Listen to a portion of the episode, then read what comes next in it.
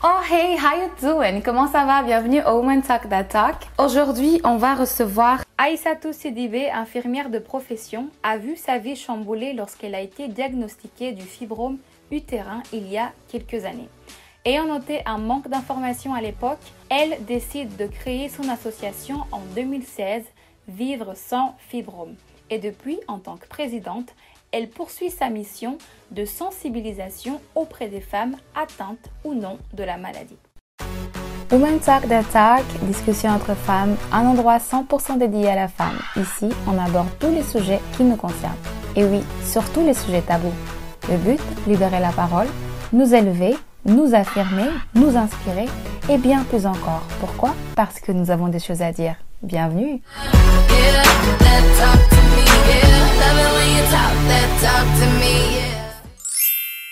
Comment ça va?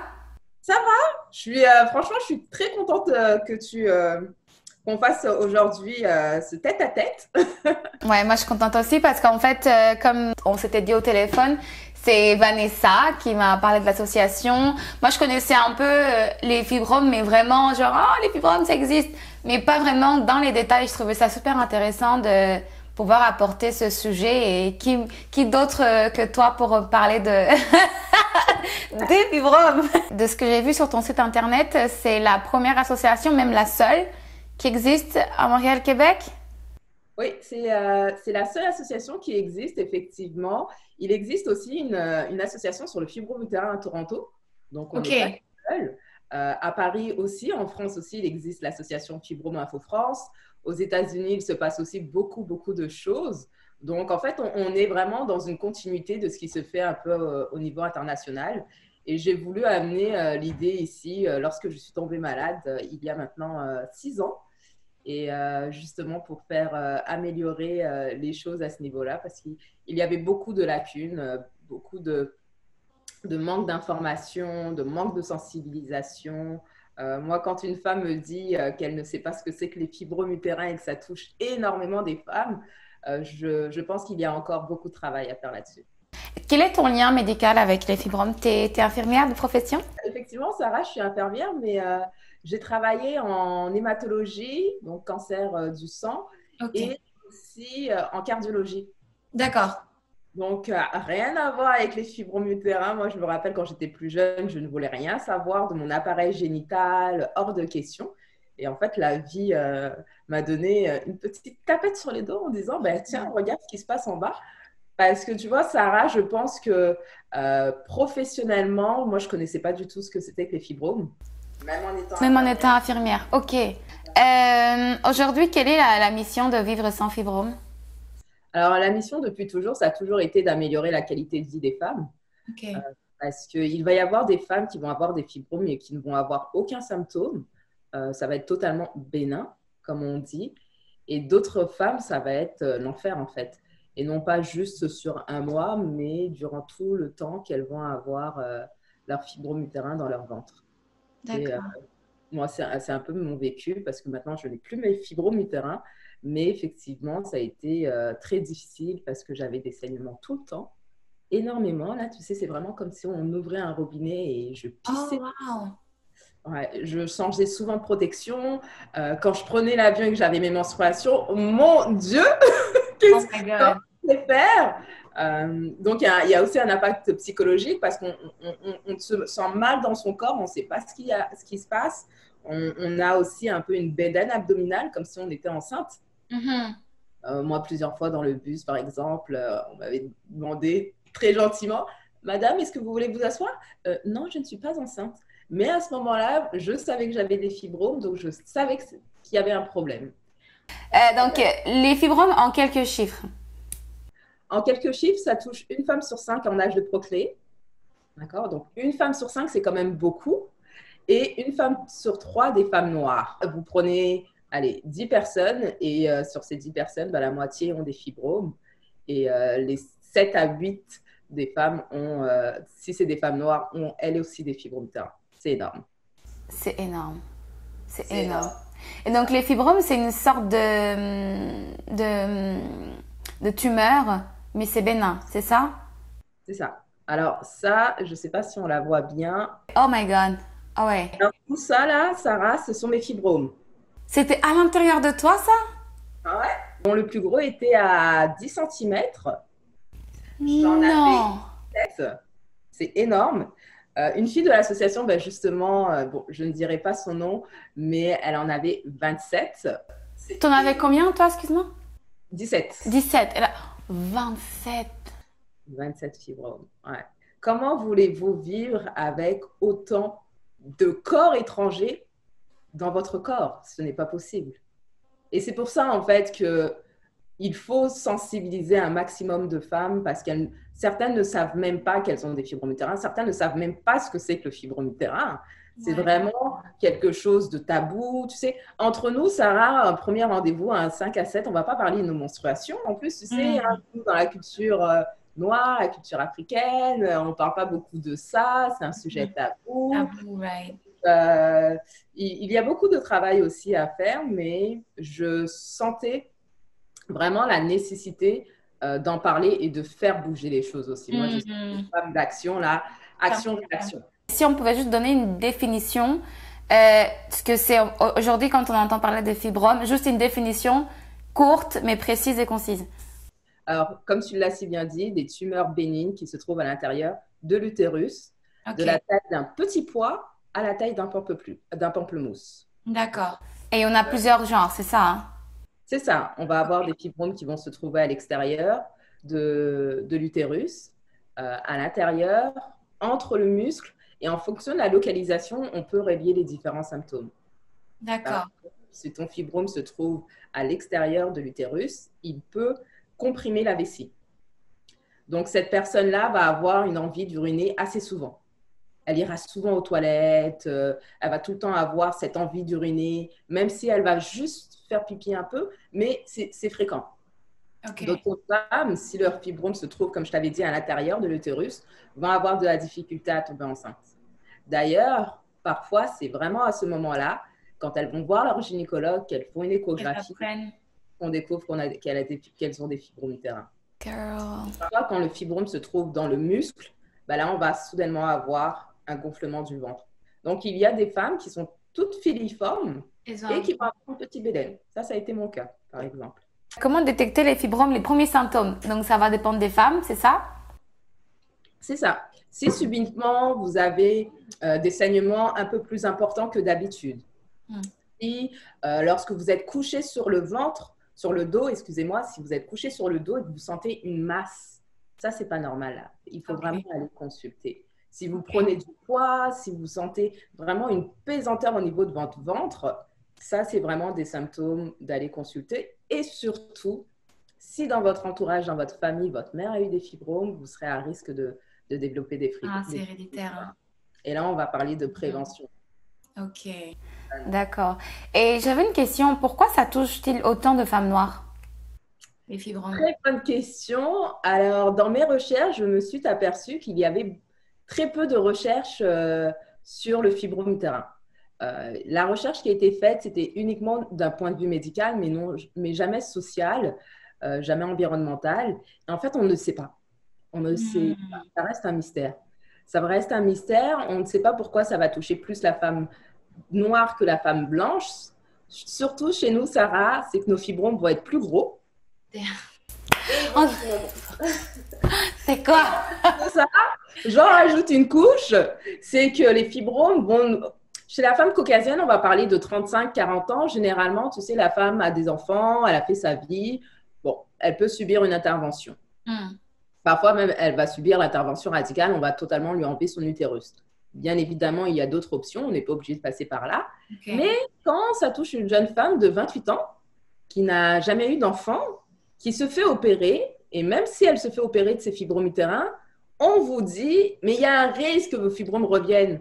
Donc, plus on vous opère et plus vous... tu as des chances de tomber enceinte. C'est ce qu'on appelle de l'adhérence. C'est quand même euh, délicat pour euh, une femme qui euh, a un diagnostic de, de fibrome utérin à un âge où elle a un désir de, fertilité. Mais ce n'est pas, pas une fatalité. Voilà, le fibrome utérin n'est pas une fatalité. Il y a des choses à faire et ça commence par se prendre en main. Ok, donc en fait, quelqu'un comme moi, qui n'est rien aujourd'hui, j'espère. Donc, ça veut dire que dans un an, deux ans, j'ai même des risques, même en n'ayant jamais été confrontée ou héréditairement parlant, j'ai pas de lien dans ma famille. Est-ce que ça peut quand même m'arriver à une personne lambda comme moi? Totalement. Euh, moi, j'ai quatre sœurs et j'ai été la seule à avoir des fibromes utérins. Et ma mère m'a dit, mais ça tout attrapé ça où? Ok. On n'attrape pas ça comme ça dans la rue. en fait, il y, a plusieurs facteurs aussi. Euh, l'alimentation Ok. va avoir un impact. Le stress qui va avoir un impact justement sur les fibromes. Tu sais, quand on dit des femmes qui mangent leurs émotions, là, mm sortir parce que si vous gardez tout à l'intérieur, ben, à un moment donné, ça se place quelque part. Ok. L'utérus, c'est vraiment euh, pour moi le deuxième cerveau de notre corps, parce que c'est là où, prend naissance la vie, un organe sacré qui contient beaucoup, beaucoup d'émotions et aussi toutes nos frustrations. Euh, plus une femme va avoir aussi, euh, va prendre de l'âge, plus elle sera à risque de développer des fibromes utérins. Et ça, d'un point de vue sociologique, c'est un peu normal. Hein. Tu sais, maintenant, Sarah, mm. avant, on se mariait très jeune. Maintenant, on va peu attendre. Ah non.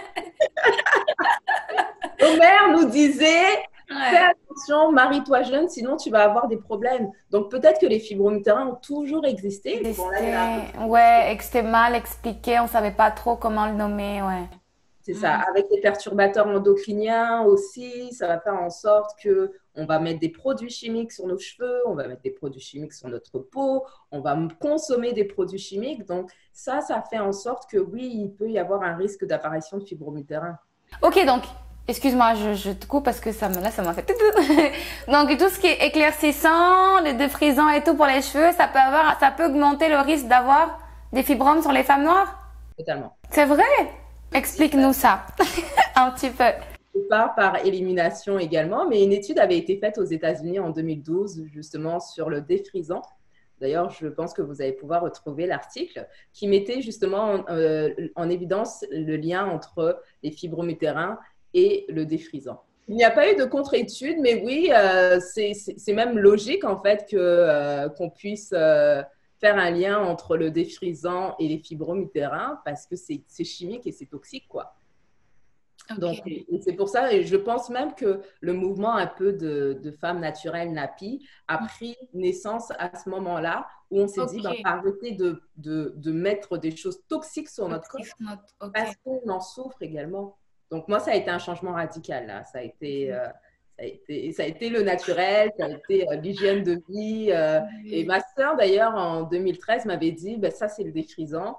Et je sais qu'en France, quand j'étais retournée, ben, les femmes me disaient ben, perturbateur endocrinien, défrisant. Et mais il faut plus de recherche pour qu'on puisse mettre le doigt dessus. Quels sont les, les traitements et la prise en charge de la maladie? Alors, le, le fibrome n'est pas une fatalité, Ok. clairement.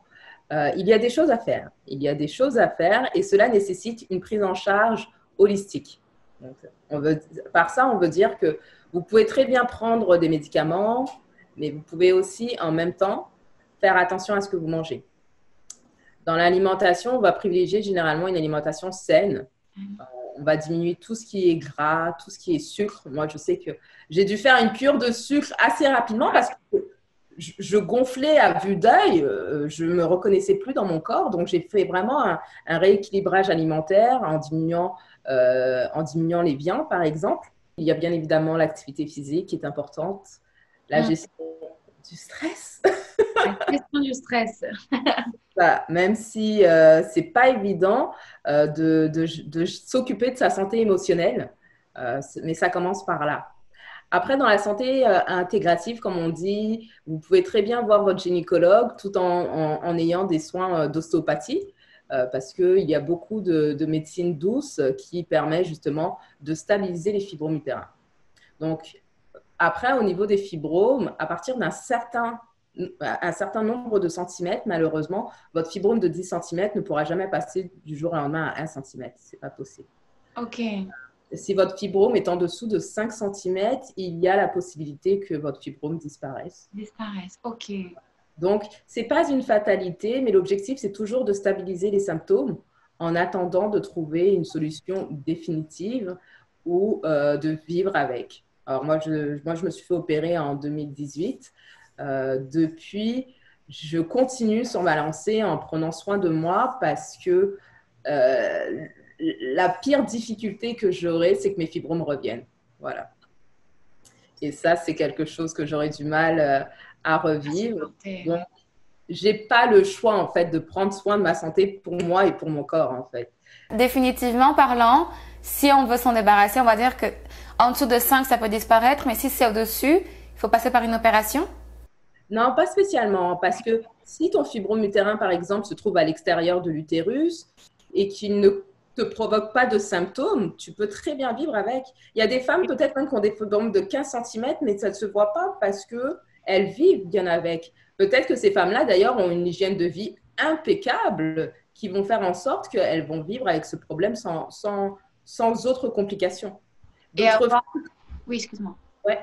D'autres femmes qui vont avoir euh, des petits fibromes un peu partout multiples et qui vont avoir des symptômes importants mais là, oui, il est possible euh, aussi d'éviter la chirurgie pour euh, stabiliser euh, le fibrome. Mais l'association n'est pas là pour dire si c'est bien la chirurgie ou pas.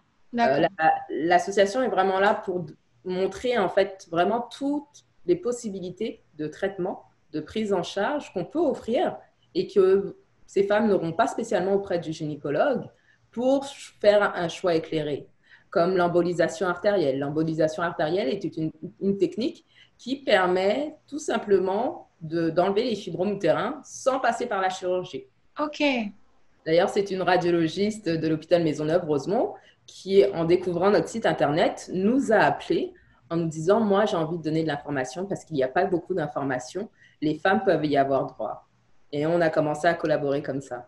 L'embolisation artérielle, donc, euh, ça, c'est quoi le ça se fait à l'hôpital ou pas, du tout Oui, ça se fait à l'hôpital. En fait, l'objectif, tu sais, quand tu as un fibrome, je vais vous montrer notre client, c'est d'aller brûler l'artère du fibrome utérin pour que le fibrome utérin puisse nécroser. En fait, nécroser, c'est qu'on va le couper de sang, de vascularisation, et il va finir par mourir. OK. D'accord?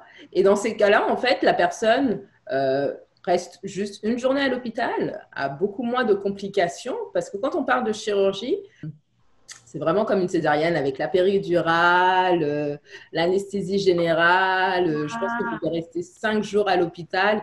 Et tu sais, Sarah, c'est à ce moment-là. Pourtant, j'étais dans l'association depuis trois ans et je me suis dit, bon, on va voir comment ça va se passer. Peut-être que je ressentirai moins cette flamme à l'intérieur pour, me, pour faire avancer l'association. Et quand j'ai eu la chirurgie, je me suis dit, oh my God, toutes les femmes passent par là, celles qui se font opérer, et elles ne disent rien. Mais c'est horrible. C'est vrai. On ouvre le ventre, non pas pour, pour donner naissance, mais juste pour des problèmes de fibrome utérin. Je dis juste pour le problème de fibrome utérin. Tu sais, quand je parle, il y a beaucoup de... D'émotions qui remontent. Parce que c'est tellement énorme là, et il y a tellement peu de choses, et on banalise tellement la maladie que si vous mettez-vous à la place de ces personnes qui en souffrent et vous comprendrez en fait que c'est un calvaire et qu'il faut surtout faire quelque chose, parce que c'est pas normal. Et comment ça se passe pour, pour financer ton, ton association? Est-ce que tu reçois des dons régulièrement? Est-ce que tu fais des actions pour récolter des fonds? Comment merci, merci, beaucoup de me poser cette question. je ne m'y attendais pas, mais euh, moi, je ne suis pas du tout dans l'entrepreneuriat. Mais mhm. euh, j'ai appris que quand tu es à la tête d'une euh, organisme, d'une fondation, bah, c'est aussi, on s'aperçoit que l'argent est le nerf de la guerre. Mhm. Parce que si on veut faire, si quand on met des actions en place, bah, ça prend des moyens et ça prend des moyens financiers. Ouais. tu sais, Sarah, euh, au sein de l'association, on est tous des bénévoles, personne n'y travaille. Et on a beaucoup de difficultés parce qu'on n'est pas beaucoup aidé. On n'est vraiment pas beaucoup aidé. Euh, on marche seul. Et à l'heure actuelle, l'association ne dispose d'aucun financement. Euh, c'est triste à dire, c'est que cette association demain pourrait mourir, pourrait s'éteindre. parce que bah, pas de financement, bah, pas d'association malheureusement. Oui. Euh, cette année, on a, eu de, on a beaucoup travaillé, on a même dépensé pour aller chercher un numéro de charité qui nous permet justement de, de faire des reçus d'impôts. Mm-hmm. Donc, vous avez juste à aller sur notre site internet, euh, lire un peu les témoignages, voir le travail qu'on fait et vous pouvez donner un don de 5, 10, 15, 20 dollars, quel que soit le montant. Ça va permettre de servir justement à continuer nos activités. Le Canada a reconnu vraiment le fibromutérin comme un problème de santé publique. C'est pour ça justement qu'on a été reconnu comme un organisme de bienfaisance. Maintenant, il faut aussi que le Québec fasse sa part des choses, nous entendre les nous donne les moyens pour le faire. Ouais. Euh, quel est l'impact euh, dans la vie d'une femme au quotidien? Menstruation, grossesse, rapport sexuel, clairement parlant. Des douleurs aussi, justement, des douleurs au niveau euh, pelvien, donc tout le mm. bas du ventre, pendant les rapports sexuels aussi. Donc ça, c'est vraiment au niveau des symptômes, mais après, il y a aussi la perception au niveau de l'estime de soi, tu sais. Il y a des femmes qui vont être obligées de changer, elles ne vont même pas s'assumer parce que justement, elles ne se, reconnaîtront plus dans le, miroir. Et hum, pour les femmes qui sont enceintes, celles qui ont subi une chirurgie, donc avec une cicatrice, le regard de l'autre, le regard de l'homme, euh, peut être difficile aussi à, accepter. Donc, il y a tout un travail mental aussi à faire et c'est pour ça justement qu'on veut euh, créer un volet au niveau santé mentale pour accompagner ces femmes-là. Mm-hmm afin de leur redonner vraiment du pouvoir. Et moi, tu sais, hein, je suis vraiment passée par toutes les étapes, mais vraiment toutes les étapes euh, du, diagnostic à la chirurgie, au post-chirurgie, où je pensais que j'allais retrouver mon corps, mais non, pas du tout. Il fallait encore que je continue à travailler, parce que quand on lâche prise, bah, c'est là que tout, tout arrive. Mais je suis contente aujourd'hui parce que je sais que je suis en santé et je sais que ici tout va bien et dans la tête aussi. Tout va bien aussi, ouais. Quand une femme a des fibromes et qu'elle tombe enceinte, parce qu'il y a un risque de fausse couche, donc ça aussi, il faut le savoir, il euh, faut le dire, il hein. faut vraiment euh, soi-même se dire, bah tiens, j'ai des fibromes, j'ai une grossesse, il faut vraiment que je me surveille et demander au médecin quels sont les symptômes à surveiller dans, ce, dans des cas comme ça. D'ailleurs, vous pouvez lire un très bel article d'une jeune euh, femme, euh, Sandrine, qui avait fait deux fausses couches à cause de fibromutérin. Vraiment, euh, sa souffrance avait été banalisée. Et finalement, là, elle est maman de deux enfants. Oh, c'est bien. oui, une belle fibromèle. Donc, tout est possible. Tout est possible et il, ne faut pas se décourager. À partir du moment où on décide de s'informer et surtout agir. Agir pour sa santé. Est-ce que les fausses couches, ça, ça a plus de risque quand on est plus vieille, genre au-dessus de 35, 36 oui, il y a toujours un risque justement parce que les grossesses euh, tardivement ben, vont faire en sorte justement que... Pourquoi tu rigoles, Sarah? Parce qu'en fait, je, ne rigole pas, un rire nerveux parce que je me dis, en fait, on est dans une... Euh, on vit dans des temps où les femmes n'ont plus forcément des enfants avant la trentaine. Enfin, il y en a encore beaucoup, mais une bonne partie comme celles qui sont vachement actives, ça se commence genre à 35, 33 tu vois, donc tu te dis, bon, bah, ça, ça met un petit coup de stress, mais c'est pour ça que c'était un rire nerveux, mais c'était pas. tu sais, il y a des gynécologues africains qui, pour eux, la solution, c'est de, de conseiller aux femmes de faire des enfants tôt, en fait. C'est vraiment ça. C'est de réprimander les femmes euh, euh, au-delà de 35 ans. Ben oui, mais vous auriez dû faire des enfants tôt. Mais la solution n'est pas là, parce qu'il y a même des femmes qui, euh, bien plus jeunes, vont avoir aussi des fibromutérin. Il y a un gynécologue sénégalais qui qualifiait les fibromutérins de toile d'araignée. L'utérus vieillit et donc, en fait, euh, les fibromes vont prendre un peu euh, la place de toile d'araignée. C'est pas vrai. ça, va loin quand tu lis ça, tu te dis, mon Dieu, on a, on a encore beaucoup de travail à faire. Il y a du travail là, du chemin. Si on veut faire un résumé de tout ça pour mieux gérer la maladie, avant d'aller se faire opérer, il y a des choses qui peuvent être faites comme prendre soin de sa santé, surveiller son alimentation. Quoi d'autre? Voir d'autres professionnels de la santé. Vous trouverez beaucoup d'informations et d'articles sur notre site internet aussi. Devenir membre, parce que ça aussi c'est possible. C'est gratuit en plus en ce moment. Pour mhm. rencontrer d'autres femmes aussi. Tu sais, vraiment, cet esprit d'entraide entre nous. Bah, tiens, moi j'ai eu ça, donc je te conseillerais ça. Ça, c'est des mhm. choses ou même cela, mais tiens, juste avoir l'information de qu'est-ce qui est possible, de qui tu es allé voir, c'est intéressant aussi euh, de créer cet espace. Ouais. Comment vois-tu l'avenir de vivre sans fibrome euh? Je pense que ça, c'est un bel avenir qui, euh, qui s'attend pour l'association. Parce que quand on, on, fait du bien, forcément, bah, ça, nous, ça, nous, ça vient nous chercher et Dieu fait en sorte que les choses se placent d'elles-mêmes. Hmm. Maintenant, ça nécessite quand même beaucoup de travail, peut-être beaucoup trop de travail pour, euh, pour euh, les efforts qu'on fournit. Euh, mais je pense vraiment que à partir du moment où nous serons tous solidaires, aussi bien les professionnels que les femmes, que la communauté noire, mesdames, ben, les choses iront mieux. Pour nous, pour nos enfants, pour nos filles, euh, et, c'est important. C'est important qu'on soit tous ambassadeurs. Euh, il se passe beaucoup de choses en plus en ce moment. Euh, comme je dis, il est temps vraiment qu'on se réapproprie notre santé et la santé gynécologique et de parler des vraies choses, des vrais sujets. On va terminer cet épisode. Merci beaucoup à tous ceux qui ont suivi donc l'épisode sur les fibromes. N'hésitez pas à me suivre sur Instagram, sur Facebook, sur YouTube et à vous abonner surtout. On se retrouve dans le prochain épisode. Aïssatou, merci beaucoup d'avoir été là encore une fois. Euh, je suis devenue une nouvelle ambassadrice de Fibres sans Fibrome. Je suis contente. une fibromelle.